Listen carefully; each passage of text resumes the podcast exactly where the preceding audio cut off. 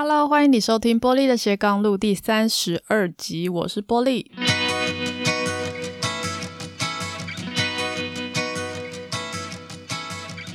在这一集节目里面呢，我想跟你聊聊个人目标设定这个主题。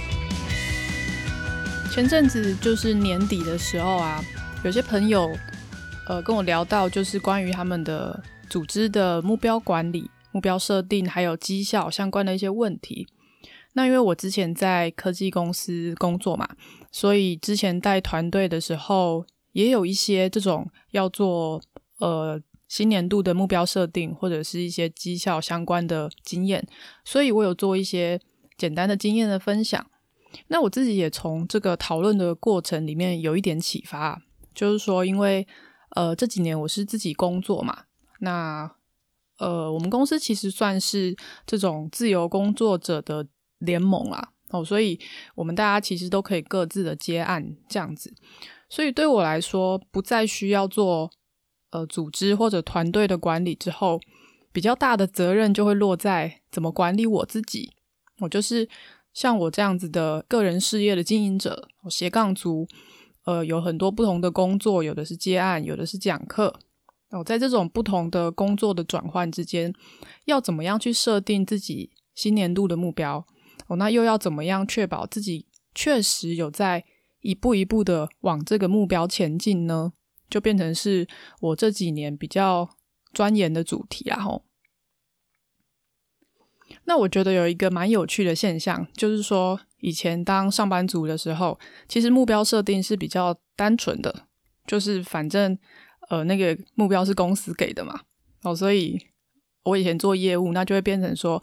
呃，明年的业绩目标要做多少？然后很单纯，你就变成每一季要做多少，每个月要做多少。那后来做产品开发，就变成这个产品的业绩是要多少。哦，所以相对其实是比较单纯一点的。反正公司怎么定策略，那我们就照着去执行嘛。可是当要帮自己定自己的年度目标的时候，我觉得反而是比较困难的。哦，我我猜可能是因为呃个人目标。可以设定的方向比较多吧。哦，那没有公司帮我们决定方向之后，我们自己要不然就是想要做的事情很多，所以随便选几个方向，我来做自己的目标。最常见就是减肥嘛，或运动啊什么这样。那要不然就是干脆没有想这件事情，然后反正过一天算一天啊，那薪水也都有领到，哦这样就好了。那可是因为我是自由工作者嘛。我并不会有人固定发薪水给我，所以我对自己的呃目标的定定、执行跟相关的呃时间管理啊这些东西，其实都蛮重视的。我就是这几年我花蛮多时间在探讨说，怎么样让自己的这个确实可以往我想要的那个目标去前进哦，而不是说好像团团忙得团团转啊，或者是好像不知不觉时间就跑掉了这样子。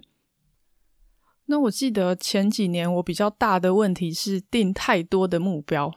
我就想要完成很多的事情，结果就把自己搞得非常非常的累，所以到现在也算是一步一步的摸索啊，有一些心得哦，所以在这边跟大家做一个分享，也算是我自己的总结哦。那我会觉得，呃，像在《原子习惯》这本书里面，其实也有提到，想要改变的重点是在于你对自己的。身份的认同要改变，意思就是说，如果是跟你自己的身份认同不符合的行为，你是不能持久的。也就是说，如果你只帮你自己设定目标，然后呢，你在那边想说，诶，为了达成目标啊，我要采取哪一些行动？可是你没有去想过说，支持你去采取那些行动的信念是什么的话，就是你为什么要采取这些行动？如果你没有想的话，那其实你的习惯很难改变。哦，所以原子习惯强调的是，你的焦点永远要放在你想要成为某一种人，而不是你想要得到某一种成果。所以，如果要做一个好的目标设定跟管理的话，我觉得第一步其实是你要思考你自己想要得到的那个未来的愿景是什么，就你想要成为什么样子。哦，那那当你的愿景越清晰的话，它去推动你前进的那个力量也会更大。你会更容易达到目标。以我来说的话，我的愿景是想要第一个财务独立，我想要照顾自己，照顾家人；第二个，我想要时间自由，我可以去旅行跟学习；第三个，当然是健康长寿，而且可以多多的去帮助别人。这样，哦，那当我想要，当我想到我想要成为的那个样子的时候，我就会从这些我的愿景里面去选择它对应的目标。哦，所以第二步，你就可以选目标，然后去设定你想要做的那个方向。哦，那在这里就可以用 OKR 的东西来做一个讨论。哦，OKR 是这几年比较红的一个目标设定的工具。哦，那之前算是用在企业界比较多。那我因为之前觉得很好奇，所以我也找了一些书跟资料来研究。后来发现，其实它是可以用在我们的个人的目标管理上的。因为道理跟逻辑其实是一样的嘛。哦，所以如果从这边开始谈 OKR 的话，O 指的就是目标。那选择了目标来设定一个你可以努力的方向。我之前上过的一堂时间管理课是张永熙老师的时间管理课。那它里面呢，把人生常见的目标分成八大类，哦，包含健康、工作、财务、家庭、社交、内在、学习跟休闲。哦，那我觉得每个人他会有自己的分类，但是大致上也不会差太多，大概就是这几类。所以就会从这八大类别里面去找出。你想做的那个目标的方向，也就是说，可以想看看说，诶，哪一些目标它会帮助你离你的生活的那个想象的愿景越来越近？哦，那这一些就会是你可以去努力的目标。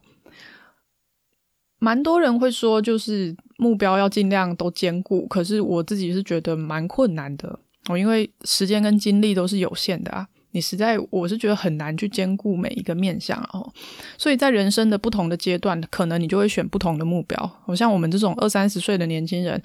大概蛮高的几率都会选工作和财务来当做你自己的优先目标。但值得要注意的一件事是，虽然目标的选择可能会有优先性，可是不代表你是完全放弃其他的目标。我就是说，虽然年轻人可能不会把健康的目标放在第一个考量，因为年轻就是本钱嘛，这样。可是那也不代表你可以每天的熬夜啊，不断的加班去践踏你自己的身体。哦，就算你不把它设为一个优先的目标，可是呢，你还是要维持你基本正常的生活作息啊。好，那第三个呢，在 OKR 里面的话，K2 代表的是关键的成果。哦，所以你每一个目标，你可以帮它设定。二到四个关键的成果，那这个关键成果它是可以量化衡量，它是可以检测是不是完成的一个指标哦，所以你不要定的太有挑战性，不然你会完成不了哦。好，那接下来呢，再根据你的关键的成果去制定你的行动的计划哦，也就是说，具体你要做哪一些事情才会对你的关键成果，对达到你的目标有帮助。好，那拿我刚刚的愿景来说的话，我的第二个愿景是我想要达到时间的自由嘛，哦，所以我设定的对应的目标是我想要建立一个个人的事业，我想要建立一个个人品牌的基础。为了这个目标呢，所以我想要先累积一些我的个人知识的内容，哦，那未来呢，可以开线上课，可以出书等等。好，那如果是为了建立我的个人事业基础的这个目标的话，我设定的两个关键成果。哦，第一个是我想要做八十集的 podcast，哦，在今年二零二一年。那第二个是我想要写到一百二十篇的网站的文章。哦，那这是关键的成果，就是它要拿来衡量的。所以到年底，我会希望说，我确实可以做八十集的 podcast，我也确实可以写一百二十篇的网站的文章。哦，好，那列出了这个关键成果之后呢，就要各自的帮他们列出行动的计划。哦，那呃，在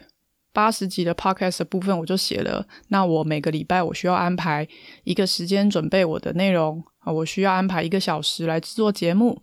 呀。或许每个月我要安排一次来宾的访谈，哦，两小时。那每周一早上六点我要更新一集。好，这个看起来真的是蛮不容易的。好，总之我先这样列哈。好，那第二个。一百二十篇的网站文章的部分呢，我就写了行动计划是每个礼拜我需要花三小时来吸收资讯。那每个礼拜呢，要安排三个小时来写文章。每个月我想要更新至少两篇的文章哦，所以文章跟 podcast 是不同，是分开来算的这样子。因为呃，我有蛮多的文章都是有附 podcast 的音档嘛，但我在这边列的时候，我希望它可以分开。好，所以我就会知道说，为了达成我建立个人事业的这个目标，我需要达到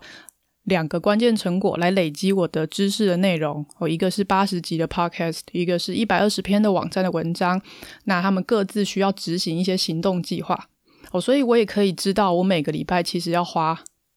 一二三四五六七八九十哦十二小时，十到十二小时来完成我的这些。呃，关键的成果。如果我想要在年底达到八十集节目跟一百二十篇文章的话，我每个礼拜就必须要花十到十二个小时来做这件事情。好，那么就到第五步，接下来呢，你可以试着盘点一下资源，思考看看有没有更省力的做法。好，那如果是公司的 OKR 的话，它肯定就是你要。盘点看看，说，诶，有没有其他部门的资源啊，或者是你的预算啊，你的人力啊等等。虽然我们现在做的是个人的目标管理，看起来好像不用盘点什么资源，因为做的人就是你自己嘛，哦，好像不用。可是呢，很多时候你自己一个人孤军奋战，实在是很辛苦，哦，一步一脚印，虽然很踏实，可是也做得很慢。那也也有可能因为没有人陪伴，所以中途就放弃了。所以。如果你可以找到更多的资源来协助你的话呢，不仅比较省力，还有可能会事半功倍，哦，会做得更快更好。所以可以思考看看的是，你有没有一些人脉，哦，有没有一些人可以来帮助你来完成你刚刚的那些规划呢？哦，有没有一些东西是花钱了事比较快的，外包给人家做？那或者是你假设你还是上班族的话，你任职的公司有没有一些福利可以运用？哦，免费的教育训练课程可以上吗？等等。这些其实都是可以强化你的计划的重要的资源哦，所以呢，你也可以试着把它导入你的行动计划里面，来帮助你达成你想要的目标。哦，那我就会写下说，诶，我有朋友会剪影片，哦，那我是不是可以跟他学剪影片来宣传我的 podcast 节目？或者是我可以跟呃其他的 podcaster 一起录节目，我们可以互相宣传，或者是呃我可以有什么样的课程可以上等等。就这一些，你可以把它写下来哦。因为我刚刚已经算过，我一个礼拜大概要花十到十二个小时来准备我的网站跟我的节目的内容嘛。哦，那如果有这些人脉，或者是有一些课程可以学习，可以让我做的比较快哦，或者是我们一起录内容可以交互运用的话，是不是就可以比较节省我投入的时间，或者是说可以放大我的产出的成果？哦，就是资源的部分是值得你去好好想一想的。那做完计划之后呢，不要忘了要定期的检视你的进度，还有呢，要因应你的执行状况来调整计划的内容。好像我刚刚有讲，我我希望每个礼拜一我都要更新我的 podcast 节目嘛，但是目前是一月三十一号，其实我是没有做到周更的哦，所以每个月底检查一下我的计划内容跟我的执行的情况，我就会发现每个礼拜要更新，好像对我来说是比较困难的。哦，那这个东西就要做一个复盘跟讨论。我之前有录过节目跟大家谈复盘的技术跟个人迭代成长的思维了，所以我在这边就不再多说哈。总之呢，把一年的目标拆成每季的目标，然后呢再拆到每个月的目标。实际上，经过每个礼拜的盘点，你就会知道说，诶，我到底有没有照着我的计划的进度去走，或者是说，是不是有一些地方是需要改善的，等等。好，因为文章的篇幅有限哦，那我的节目的内容实在也没有办法录太长，所以大概就只能谈到这里。关于目标的设定跟执行，其实还有很多的细节是可以讨论的哦。例如说，我刚刚的那个计划是可以再加上时间的区段，几月到几月我要怎么做，几月到几月我要怎么做，或者是干脆画成一个甘特图来管理，这都是可以的，也会让你的呃计划的轮廓它看起来会更清晰哦。好。因为如果你你是用听的话呢，可能会觉得有点模模糊糊的，所以呢，蛮推荐你到这一集节目的网址，我看文字稿，然后呢，我也有把我刚刚所谈的我自己的规划的范例放在我的网站上面，好，欢迎你到玻璃的斜杠路搜寻，然后呢，找我的网站，找你就可以看到这一篇文章。那我也会把我的表格放在这个内容里面。如果你想要试试看做你自己的个人的目标管理的计划的话，你也可以下载来写看看哦。今天的节目就到这边喽，谢谢你收听玻璃的斜杠路，欢迎留言和我分享你的心得。之后我大概也会在我们的玻璃的斜杠路的社团里面来发起一个讨论，就是陪大家一起做你们的 OKR，哦，所以如果你有兴趣的话呢，也可以搜寻，也可以在 Facebook 搜寻玻璃的斜杠路。我们现在有一个社团，你可以加入，然后呢，在里面可以获得我们最新的讯息哦。玻璃的斜杠路，我们就下个星期再见，拜拜。